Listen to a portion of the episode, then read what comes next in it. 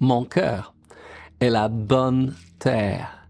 Nous voulons porter du fruit avec persévérance. Jésus a dit 30, 60 et 100 pour un.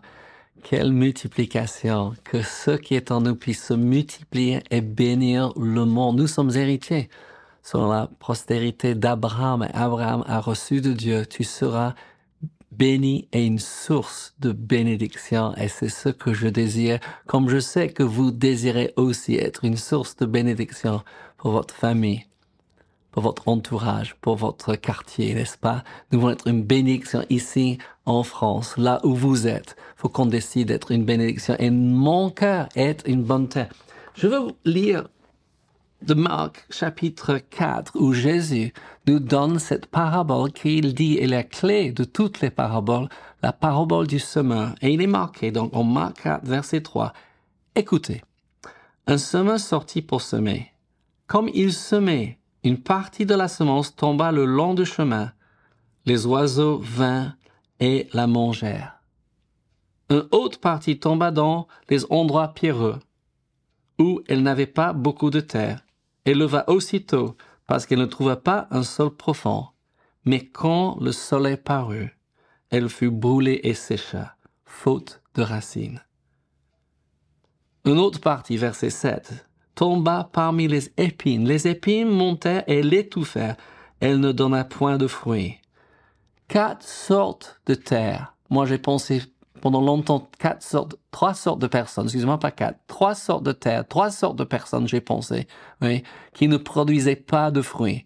Et le quatrième, oui, il va parler de la bonne terre, mais sachez que nous pouvons permettre ces mauvaises terres en eux, les distractions, oui, et encore. Mais il dit en verset 8, une autre partie tomba dans la bonne terre. Dis avec moi, mon cœur est la bonne terre.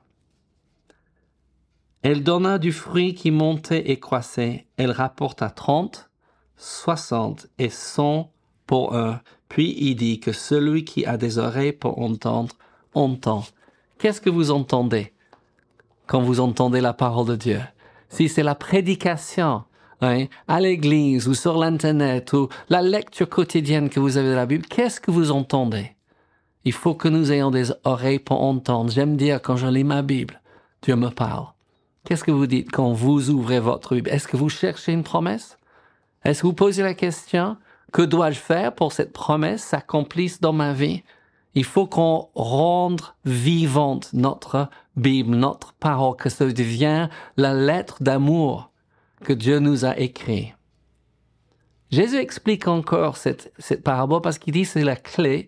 Il dit que la semence sème la parole c'est ce qui va faire la plus grande différence dans votre vie. Si vous dites, moi, j'ai besoin de nouveautés, j'ai besoin de changement, il me faut, je veux davantage, j'aspire. Moi, je dis, prends plus de temps dans la parole. Assurez que cette bonne semence de la parole dans votre bon cœur. Qu'est-ce qu'il dit? Je vais lire du semeur. La Bible du semeur dit ceci, Marc 4, 20, et Jésus est en train d'expliquer ce que c'est la bonne terre. Il dit, enfin, il y a ceux qui reçoivent la semence dans la bonne terre. Ce sont ceux qui écoutent la parole, donc il faut l'écouter. Si on ne donne pas le temps, si on n'écoute pas, on va pas avoir les résultats. La reçoivent, il faut le recevoir, il faut être honnête avec soi-même, et qui porte du fruit. Il dit, un grain en donne 30, un autre 60 et 100, un autre 100. Et j'étais pas satisfait avec cela. J'ai trouvé dans les autres euh, explications, il y avait quelque chose de plus. Et là, j'ai l'impression, il répète exactement la même chose. Mais j'ai trouvé quelque chose. En Luc, parce que cette parabole est donnée en Matthieu, Marc et Luc, et chacun donne peut-être un mot de différent qui change quelque chose. Et en Luc, 8, 15, il dit qu'est-ce que c'est oui, la bonne terre? Donc je vais vous lire pour vous Luc 8, 15. Il dit, ce qui est tombé dans la bonne terre, dis avec moi, mon cœur est bonne terre. Oui, je vais vous faire dire ça. il faut le dire, n'est-ce pas? Il faut croire que notre cœur puisse produire 30, 60 et 100 pour un. Ceux qui est tombé dans la bonne terre sont ceux qui ayant entendu la parole avec un cœur honnête est bon. J'ai pas trouvé ça en Matthieu, j'ai pas trouvé ça en Marc. Il ajoute quelque chose en, en, en, en Luc. Il dit avec un cœur honnête et bon, le retiennent. On a parlé de la persévérance, hein, qu'il faut persévérer avec la parole. Ça va pas se produire du jour au lendemain. Pendant la nuit que nous dormons, non, il faut que nous persévérons, que nous retenons. Il dit, avec un cœur honnête et bon, le retiennent et porte du fruit avec persévérance. Il faut le retenir, il faut persévérer. Et qu'est-ce que ça va donner? Ça va donner 30, 60 et 100 points. Et vous dites, mais j'ai pas besoin de tous ces fruits. Non, comme l'arbre. si jamais vous avez eu un arbre fruitier dans votre jardin, on avait des, des pommiers et il donnait tellement de fruits que nous devons euh, donner aux autres. On ne pouvait pas le manger, on ne pouvait pas le conserver. Il y a tellement. Pourquoi Dieu veut que nous avons une abondance. Le psalmiste dit, ma coupe déborde.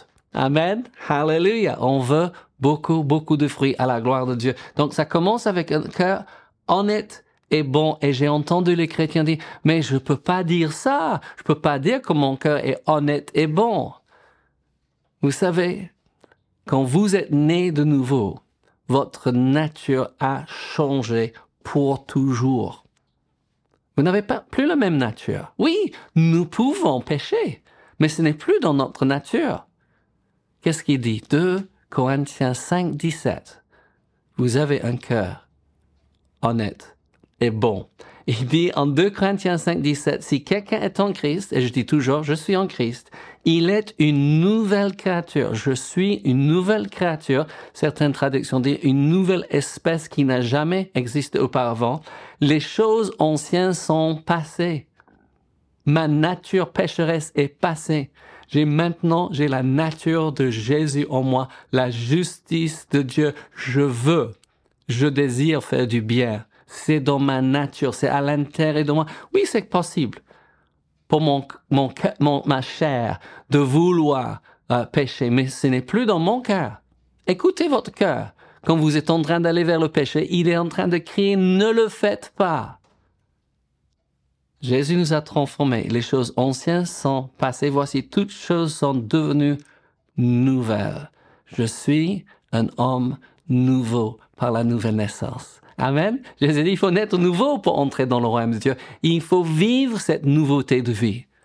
Et je suis vraiment attristé quand j'entends les gens dire des choses comme, mais je suis, ils disent que si, nous sommes tous des pauvres pécheurs sauvés par la grâce. Vous savez, c'est pas vrai.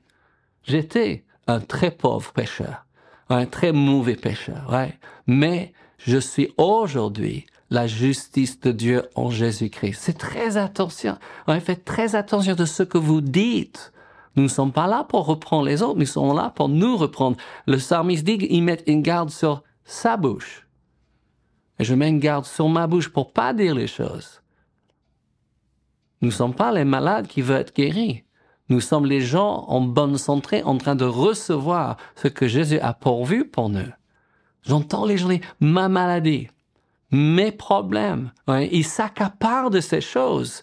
Quand Dieu dit autre chose, c'est des légères afflictions du moment présent, ouais, et ils sont passagers. J'ai un cœur bon je dois être honnête. Et ça, c'est quelque chose auquel on a besoin de travailler. Je ne peux pas prétendre. Ouais. Je, quand j'ai péché, quand j'ai fait d'erreurs, je ne fais pas d'excuses. J'accuse pas les autres. Nous sommes dans un monde aujourd'hui où les gens veulent s'excuser, accuser, au lieu de demander pardon. Oui, mais si je demande pardon, je suis en train de me diminuer devant les autres. Non, vous êtes en train de vous élever. J'ai trouvé ça avec mes enfants quand, quand ils étaient petits et j'avais fait une erreur, que je vais trop parler, trop élever la voix et j'ai demandé pardon. Ça m'a baissé par les yeux. Ça m'a élevé. Parce qu'ils savaient que j'étais honnête. Et ce que j'ai prêché aux autres, ils m'ont vu vivre à la maison. C'est difficile quand vous êtes prédicateur, vous savez. Parce que les autres vous entendent et après ils vous regardent. Il faut le retenir. On ne laisse pas tomber parce que ça n'arrive pas tout de suite, parce que tous les autres sont en train de dire que c'est pas possible, ça marche pas aujourd'hui. Nous avons entendu tellement des mauvais rapports, des mauvaises déclarations, quand nous avons déclaré ce que Dieu nous a dit faire, on nous a dit, c'est impossible, mais nous avons dit, je ne sais pas ce que vous êtes en train de faire, ce que Dieu vous a dit, mais voilà ce que Dieu nous a dit faire. Et je suis heureux de pouvoir dire que nous avons retenu à ces choses, ouais, face à beaucoup de persécutions. Et ces choses sont devenues réalité. Les choses que nous avons déclarées, ouais, pendant des années, sont en vue pour tout le monde. Et qu'est-ce qu'il dit? Il dit dans cette bonne terre d'un cœur bon et honnête, ouais, qui retiennent la parole, ils vont porter du fruit avec persévérance. Et il faut qu'on persévère. Je sais pour les gens, j'ai besoin de revenir là-dessus, c'est fort dans mon, mon cœur, que nous disons, oui, mais pourquoi je continue à pécher? Pourquoi j'ai encore des problèmes? Je trouve en Romains 12, versets 1 et 2, nous réalisons pourquoi nous avons ce combat. Cette guerre spirituelle, ce combat spirituel se passe, quelqu'un en dit, ça se passe entre nos deux oreilles. Qu'est-ce que Paul dit? Il dit, je vous exhorte donc, frères, par les compassions de Dieu à offrir vos corps comme un sacrifice, pas mort, un sacrifice vivant, saint, agréable à Dieu. Ce qui sera de votre part un culte raisonnable. J'ai quelque chose à faire avec mon corps tous les jours. Voici mes mains. Voici ma bouche.